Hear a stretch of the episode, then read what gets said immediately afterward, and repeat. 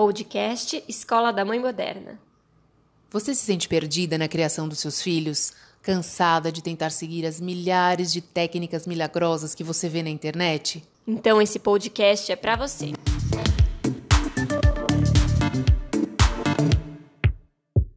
Olá, eu sou a Bárbara Catarina, psicóloga infantil e familiar. Seja bem-vindo ao podcast Escola da Mãe Moderna. No episódio de hoje, a gente vai falar um pouco sobre segurança digital, é, não somente focado em relação às crianças, mas a família como um todo. É um tema que é, vira e mexe a gente retoma aqui, afinal, é, a Escola da Mãe Moderna surgiu com o objetivo de falar sobre a educação do século XXI e não tem como falar de educação do século XXI sem falar de tecnologia. Então, é um tema que é muito importante e a gente quer trazer alguns dados atuais e reforçar algumas coisas que a gente sempre fala aqui, né, Tati? Exatamente.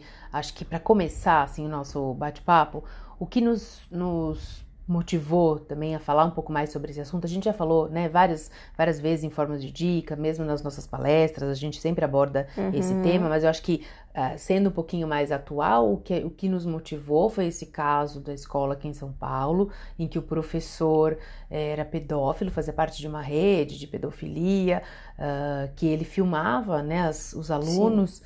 Então ele tinha lá todo um aparato, pegava as caixinhas de remédio, recortava, colocava câmera, a câmera dele dentro das caixinhas, chamava sempre os alunos.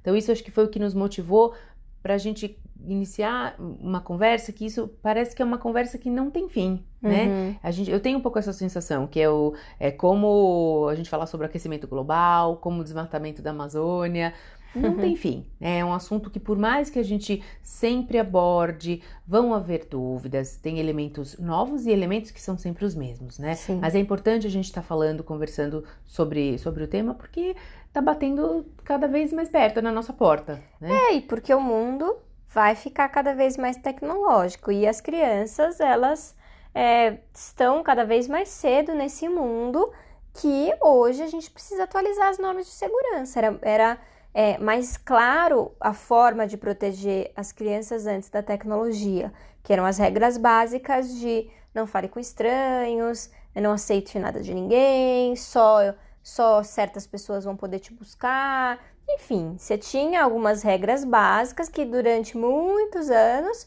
foram se repetindo. A partir do momento que a tecnologia surgiu, essas regras de segurança, ok, se mantêm, mas precisam ser atualizadas e Principalmente precisa ser implementadas novas regras, porque a gente tem uma falsa sensação de segurança que o nosso filho está em casa e está protegido. Mas se ele está com acesso a uma rede, ele está acesso ao mundo todo e a proteção não é garantida. É, uma coisa bem, bem alarmante, um dado que eu, que eu quero trazer para a gente é que 86% das crianças e adolescentes brasileiros estão conectados na internet. Uhum. E o uhum. Brasil é o segundo país onde os alunos passam mais tempo na internet nas horas vagas. E a gente sabe que se passar na internet tem um pouco de tudo. Tem um pouco de pesquisa para estudar? Sim. Tem. Mas também tem bate-papo, tem jogo. É jogo é, tem é, outras coisas YouTube, que... É, Facebook, que, TikTok, né? A gente falou sobre, sobre isso. A gente falou exatamente sobre o TikTok, né? que é aí a nova moda entre Sim, os Para quem perdeu, volte alguns episódios anteriores é, que a gente falou sobre isso. um pouquinho isso. sobre isso, exatamente. Mas é muito, né? Se você pensar numa população de adolescentes, né, pelo censo do Brasil, é, e pensar que 86% tem acesso à internet, sendo que o Brasil a gente tem uma, uma disparidade social né, muito uhum. grande, então não é dizer que antes tinha essa questão, era mais elitizado, né, o celular, a internet, eles eram mais restritos a quem tinha um pouco mais, um poder aquisitivo melhor, isso há anos atrás. Sim. Hoje já democratizou, graças a Deus, então é ótimo porque todo mundo pode ter o acesso, mas em compensação tem essa questão, tipo, quanto é, maior o acesso e menor a informação, maior é a consequência, né? Mais grave pode ser a consequência de desse uso indiscriminado, sem muito Sim. controle. É, e a gente começou falando sobre o caso do professor aqui de uma escola particular em São Paulo, que é uma escola é, nobre aqui, por isso que talvez chocou tantas pessoas, né? Mas é, é importante a gente usar esses casos para a gente refletir. Então, assim, são duas situações que a gente quer trazer no episódio de hoje: coisas que a gente consegue controlar e coisas que a gente não uhum. consegue controlar. Essa situação da escola é algo que, você, quando você escolhe uma escola, você manda o seu filho e é, você espera que tudo fique bem. Exato, a gente acha que tem um controle. Né? Exato. Né? É, e aí é complicado e cria uma situação como essa. Então, é uma situação que fugiu do controle de muitos pais, que pode ser que muitos deles em casa protegem, tem toda uma regra de segurança da tecnologia uhum. e tudo, mas tem coisas que a gente não controla. Só que a gente precisa estar tá muito bem alinhado no, nos aspectos que a gente controla, para que aqueles que a gente não controla, a gente também possa saber como lidar com eles caso aconteça. É, então, por isso que surgiu essa vontade de retomar esse assunto, porque sim, tem coisas que a gente não vai controlar, por mais que a gente tente, tente proteger, por mais que a gente tente é, seguir todas as regras descritas por especialistas, enfim, vai ter um momento em algumas situações que a gente não vai conseguir controlar, e isso é bastante angustiante, e eu sei que é, né? É, mas acho legal a gente trazer é, à tona o seguinte já que a gente tem exatamente esse perfil, né, situações que a gente não controla e que a gente controla, independente, a gente pode ficar um pouco vulnerável em relação a isso. Então agora a gente vai para o caminho oposto, né? O que é que a gente pode fazer? Então, qual é que é o que a gente sempre fala? Então a gente daí para um pouquinho, dá um, um retrocede, né, um passo anterior para quê? Uhum. O que que a gente consegue fazer? Então, para mudar essa situação, né? Como é que a gente reverte ou, ou melhor, como é que a gente lida com essa situação? é realmente na conscientização nessa relação com os filhos. Né? Uhum. Que eu acho que é uhum. isso que a gente sempre é, comenta, que o mais o mais importante é a qualidade da relação, essa conversa, esse diálogo, né? conhecer bem os filhos, olhar e já entender o que, que, pode estar saindo ali um pouco do controle, muito mais do que essas ferramentas de ai, só limitar horário, ah, fica aqui com o laptop na sala. Isso não vai, a gente uhum. não vai 100% uhum conseguir cercar, né? E isso acho que até nem é tão saudável para a relação. A gente acaba no dia a dia, a gente faz isso com crianças menores, é mais fácil, porque o negócio é chegar e falar: "Bom, agora acabou, vamos parar de assistir, vamos isso", você controla ali, mas depois conforme eles vão ficando mais velhos, vai ficando mais difícil. Sim. Então acho que o, o, o grande segredo é como a gente se relaciona com os filhos a ponto de criar essa conexão e essa relação de confiança, né? Exato. É a principal forma de garantir a segurança dos filhos no mundo digital é ter um diálogo aberto e uma relação de proximidade.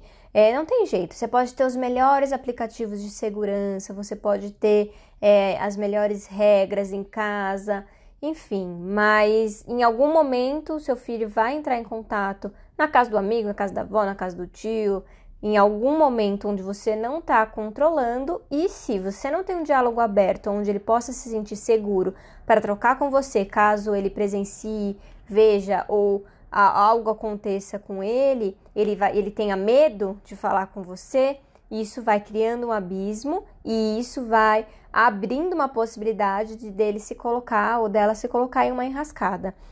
Então, a primeira coisa que garante a segurança do seu filho na internet é um bom diálogo. E um diálogo aberto, claro, sobre os perigos que tem na internet, sobre como ele identificar quando algo é bacana, quando não é, quando gera desconforto, quando não gera, e principalmente falar que a internet não é uma terra sem lei, onde eu posso simplesmente postar e falar tudo o que eu quiser sem pensar em consequência, porque isso não é real. Hoje, né, até isso vai se atualizando, o direito já se atualizou sobre as punições online, mas a gente precisa pensar, puxa, será que eu falaria isso para essa pessoa se eu tivesse pessoalmente? São noções básicas sociais aonde na internet é, muitas vezes a gente fica mais corajoso, a gente fica mais destemido, menos envergonhado, então a gente faz coisas que talvez pessoalmente a gente não faria. E são normas importantes da gente dialogar com os filhos sobre essa questão da exposição, que é uma realidade atual. As crianças elas gostam, elas querem ser youtuber, querem ser blogueiros, e ok. E a gente precisa atualizar como é que isso pode ser feito de uma maneira mais saudável. Perfeito. E um, acho que o que é legal destacar do, do que você falou, que também é, é, fundamental, que acho que daí a gente consegue atingir dois, uh, dois lugares aí, né? que é a questão da empatia. Né? Então, quanto mais a gente ensinar os nossos filhos para realmente não fazerem aquilo que eles não gostariam que fizessem com eles, uhum. é um bom ponto de partida para isso. Primeiro, para que eles entendam como o outro né, pode uh, sofrer com a, a consequência de um ato e também se colocar no lugar, né? Olha, é, se fosse comigo, eu gostaria realmente de ter a minha vida exposta, eu gostaria Sim. de estar sendo alvo de tanta piada, de bullying, de brincadeira. Não, né? O impacto disso é muito grande.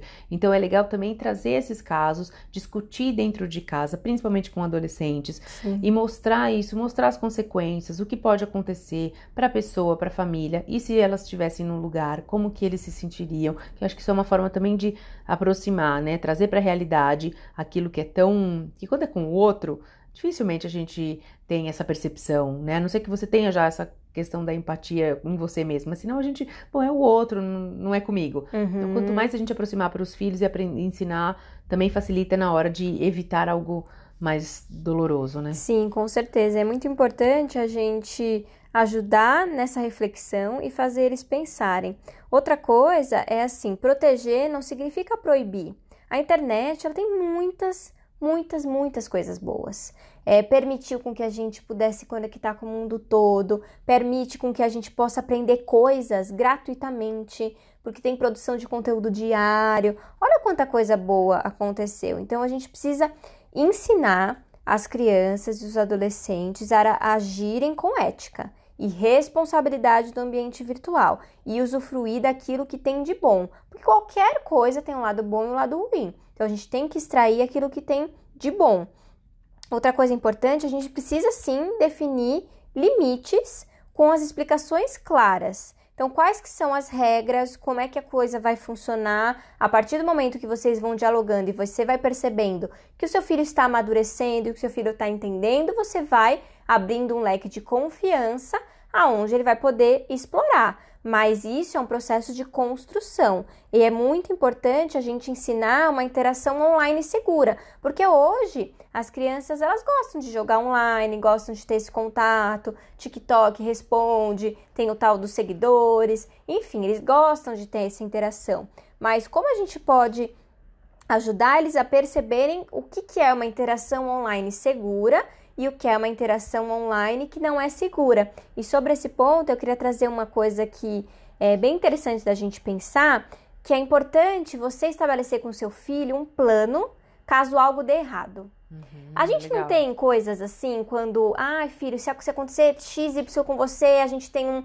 uma frase de segurança. A gente às vezes faz isso com, a, com as crianças no mundo concreto, mas é importante a criança ter um plano com você caso alguma coisa esteja errada, o que, que ele precisa fazer.